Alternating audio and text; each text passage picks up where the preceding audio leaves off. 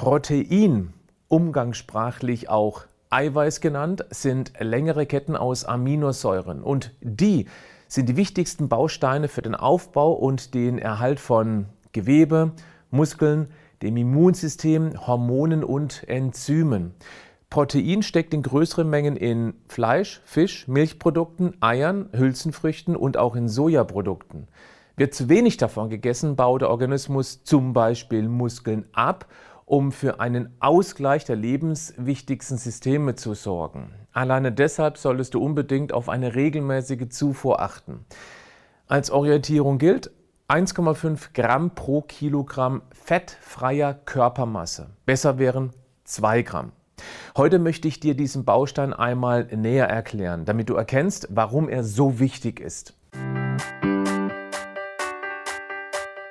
Herzlich willkommen zum Podcast Schlank und Gesund. Ich bin Gesundheitsexperte und Fitnesscoach Patrick Heitzmann.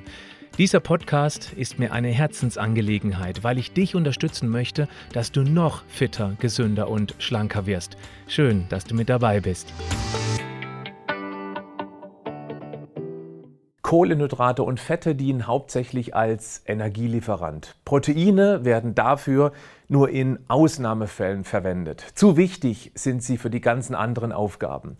Die Aminobausteinchen werden als Strukturbaustein für das Gewebe verwendet oder als kontraktile Proteine, damit sich Muskeln zusammenziehen können als Speicherproteine, um bestimmte Stoffe wie zum Beispiel Eisen binden zu können, als Transportprotein, um Sauerstoff zu transportieren, als Reparaturbaustein, um Wunden wieder zu verschließen. Viele Hormone wie Serotonin, ACTH und Dopamin bestehen aus Aminosäuren, die zur Aufgabe haben, viele Vorgänge zu steuern. Enzyme sind ebenfalls Proteine, um chemische Reaktionen zu beschleunigen. Auch für die Entgiftung über die Leber brauchen wir Aminosäuren, ein Umstand, der nicht vielen bekannt, aber sehr wichtig ist. Und das Immunsystem besteht auch aus Protein.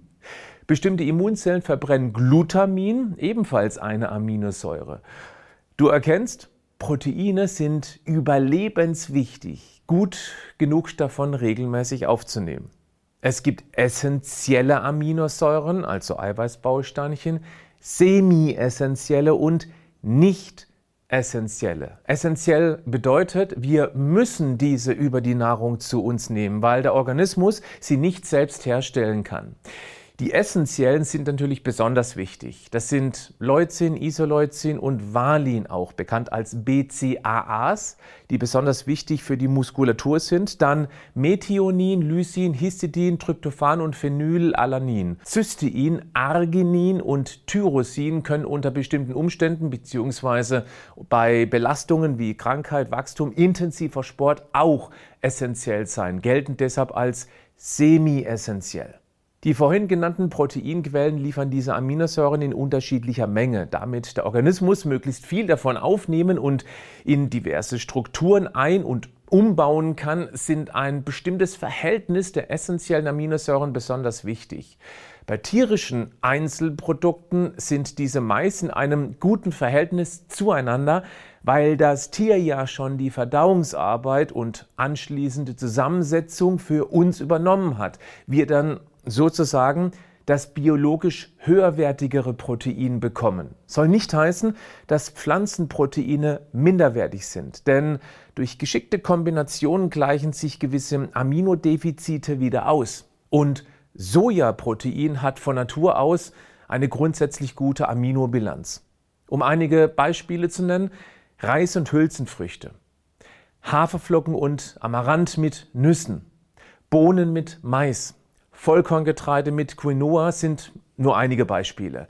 Beachte aber, mal ausgenommen von Sojaprodukten liefern pflanzliche Quellen im Verhältnis zu den Kohlenhydraten meist ziemlich wenig Protein, sodass dann immer in Summe mehr davon gegessen werden sollte, um auf genügend Gesamteiweiß zu kommen. Die Unterkante liegt nämlich bei 0,8 Gramm pro Kilogramm Körpergewicht. Diese Standardformel hat aber zwei Herausforderungen. Sie berücksichtigt nicht die Magermasse, also das Gewicht ohne den Körperfettanteil. Das kann sich ja von Mensch zu Mensch drastisch unterscheiden und aus meiner Sicht sehr problematisch. Es berücksichtigt nicht den individuellen Lebensstil. Wer mehr psychischen und physischen Stress hat, Sport treibt, öfter kränklich ist, über wenige Muskeln verfügt, mehr Umweltbelastungen ausgesetzt ist, der braucht mehr Protein als die immer wieder empfohlene Minimalmenge. Und noch eine Überlegung. Wer nur die 0,8 Gramm pro Kilo Körpergewicht isst, wird dann natürlich von was anderem mehr essen. Und was ist das in der heute typischen Ernährung?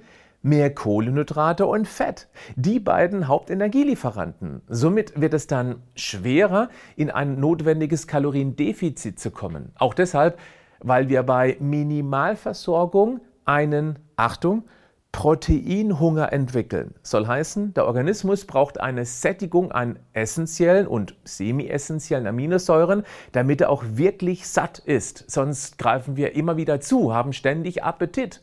Schau mal auf die typischen Snacks. Die meisten sind eine perfekte Kombination aus vielen Kohlenhydraten und Fett bei gleichzeitig sehr wenig Protein. Das hat einen Grund. Aus Sicht der Hersteller sollst du ja bestenfalls mehr davon essen und nicht lange satt davon sein, oder?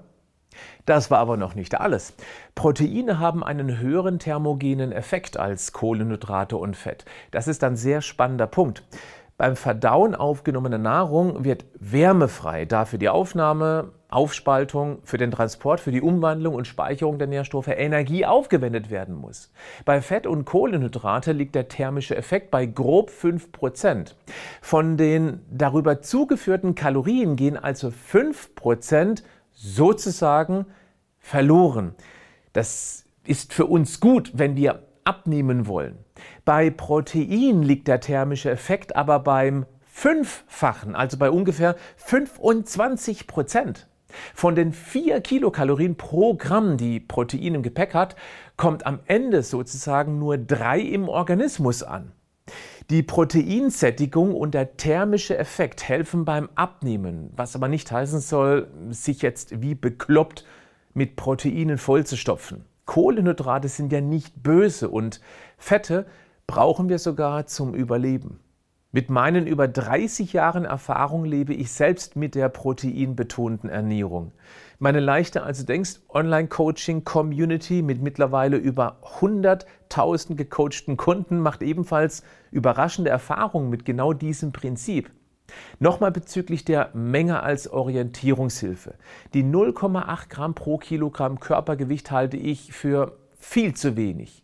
1,5 Gramm sind eine sehr gut umsetzbare Mindestmenge, zumindest als Mischköstler. Veganer sind hier durchaus mehr herausgefordert, ist aber auch lösbar. Grundsätzlich können gut aufgebaute Proteinshakes sehr gut helfen, die Menge problemlos zu erreichen. Ich selbst orientiere mich übrigens an 2 Gramm Protein pro Kilogramm fettfreie Körpermasse, Magermasse genannt.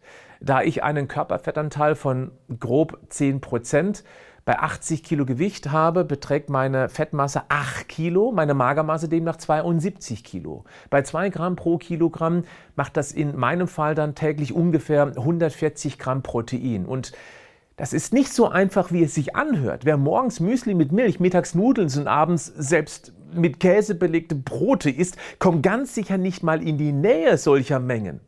Klick auf den Link in den Show Notes. Dort findest du eine Liste mit den besten Proteinquellen.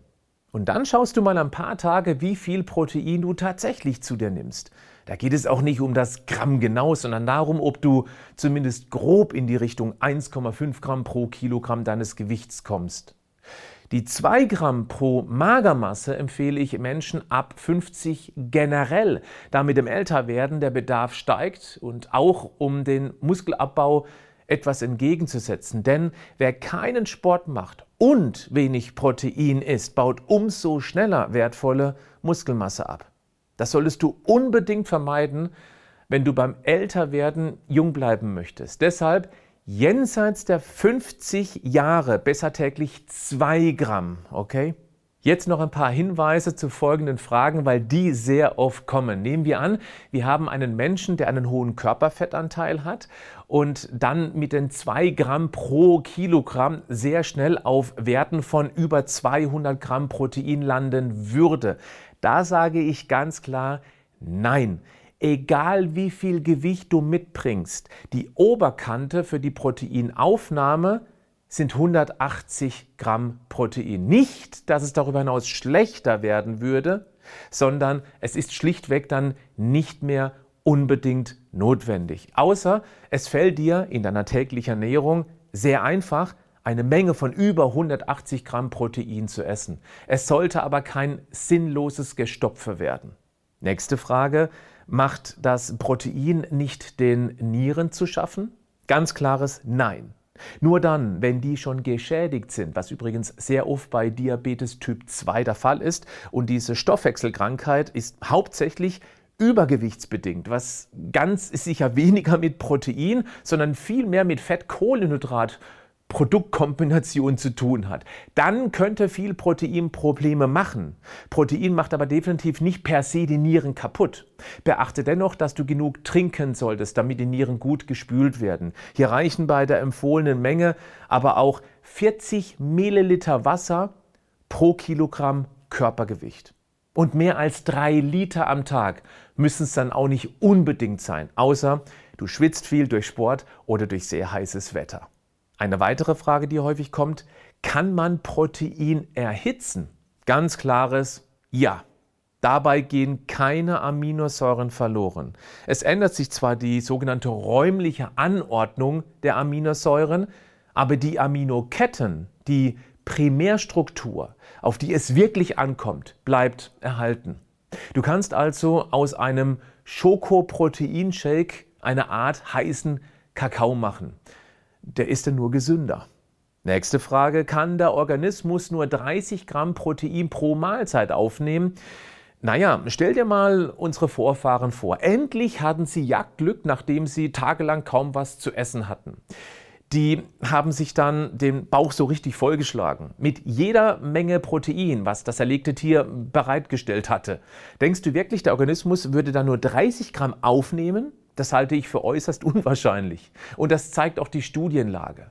Du musst demnach eben nicht deine zum Beispiel 120 Gramm Protein gleichmäßig auf vier Portionen verteilen, sondern kannst sie auch in zwei oder drei Portionen unterbringen. Das entspannt das Proteinprojekt ein bisschen und macht die Umsetzung deutlich realistischer. Die letzte ganz typische Frage, sind Proteinshakes nur etwas für Sportler? Vorneweg, du brauchst definitiv keine Proteinshakes, um regelmäßig Protein zu bekommen.